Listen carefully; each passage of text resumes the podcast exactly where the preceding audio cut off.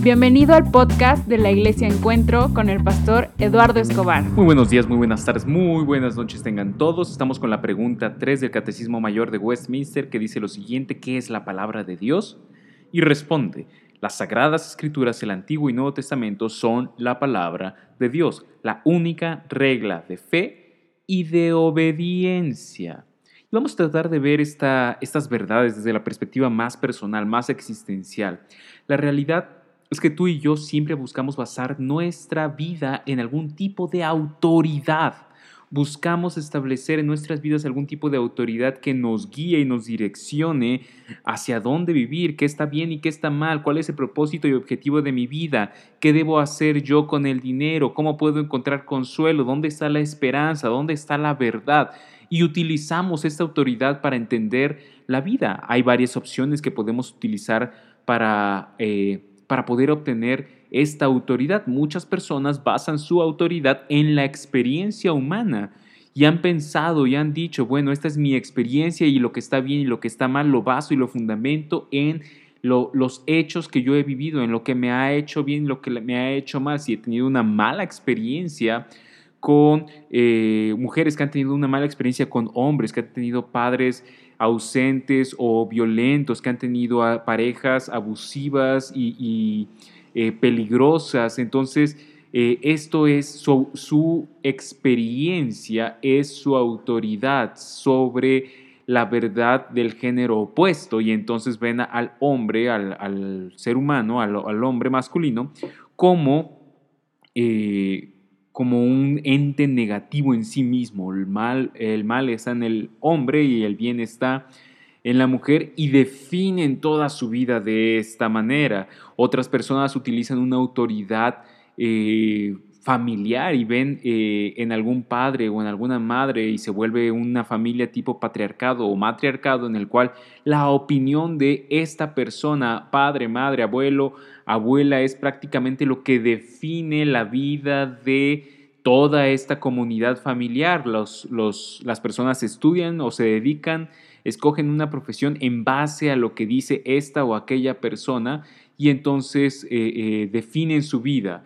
Las parejas son aprobadas o desaprobadas por esta persona y todo gira en torno a ellos y tienen una vida en la cual la autoridad en su hogar, en su vida, en su familia es esta persona. Eh, otros escogen este tipo de relación, pero dentro de iglesias y buscan pastores, profetas, apóstoles que tengan un carácter muy autoritario para entonces descansar en ellos y, buscan, eh, eh, los utilizan como una forma de seguridad y de autoridad. Si el pastor lo dice, está bien, si el pastor lo prohíbe, está mal y entonces eh, muchas personas son engañadas por movimientos que tienen figuras autoritarias muy, muy fuertes que llevan inclusive a hacer situaciones o circunstancias muy, muy peligrosas. Esto mismo podemos utilizarlo. Eh, muchas personas lo utilizan con un jefe de familia en el cual, eh, jefe laboral, perdón, el cual define prácticamente toda la vida. Pero también hay otras personas que utilizan eh, el pensamiento humano, eh, la forma de vivir sin Dios como una autoridad y toman algún filósofo, algún, eh, algún especialista de la época y del tiempo para definir qué está bien y qué está mal. A veces ni siquiera son especialistas, simplemente son personas públicas que tienen algún tipo de labor comediantes, eh, eh, directores de, cine, personas del espectáculo, deportistas, quienes dan una opinión y toman, eh, muchos toman estas opiniones como autoridades. Aquí se nos está preguntando qué es la palabra de Dios. ¿Cuál es la palabra de Dios? Porque si hay algo que puedo tener autoridad sobre tu vida y sobre mi vida, es Dios mismo, el creador de todo. Y Él nos ha dejado su palabra como autoridad. ¿Cómo debería yo definir mi perspectiva del sexo opuesto? Si soy mujer de los hombres, si soy hombre de las mujeres. ¿Cómo debería yo de tener el estima de un patriarca o un matriarca en mi familia? ¿Cómo debería yo de tener la perspectiva de una autoridad eclesiástica o de una autoridad laboral? o de las opiniones que se, se escuchan en los medios masivos de comunicación, dónde deben de caer cada una de estas perspectivas y opiniones. No debe ser en la autoridad última de mi vida. La autoridad última de mi vida es Dios y Él nos ha dejado su palabra, la Biblia, los 66 libros del Antiguo y Nuevo Testamento, como la regla de fe y obediencia. En última instancia se trata de entender qué dice Dios y qué no dice Dios. Yo puedo ser eh, una persona, eh, yo, puedo, yo puedo ser el líder, el jefe, el patriarca, pero en última instancia tu opinión sobre mi persona no debe ser más alta que la opinión o que la verdad, más bien dicho, de Dios y lo que Dios ha plasmado en su palabra, en la Biblia, en la escritura.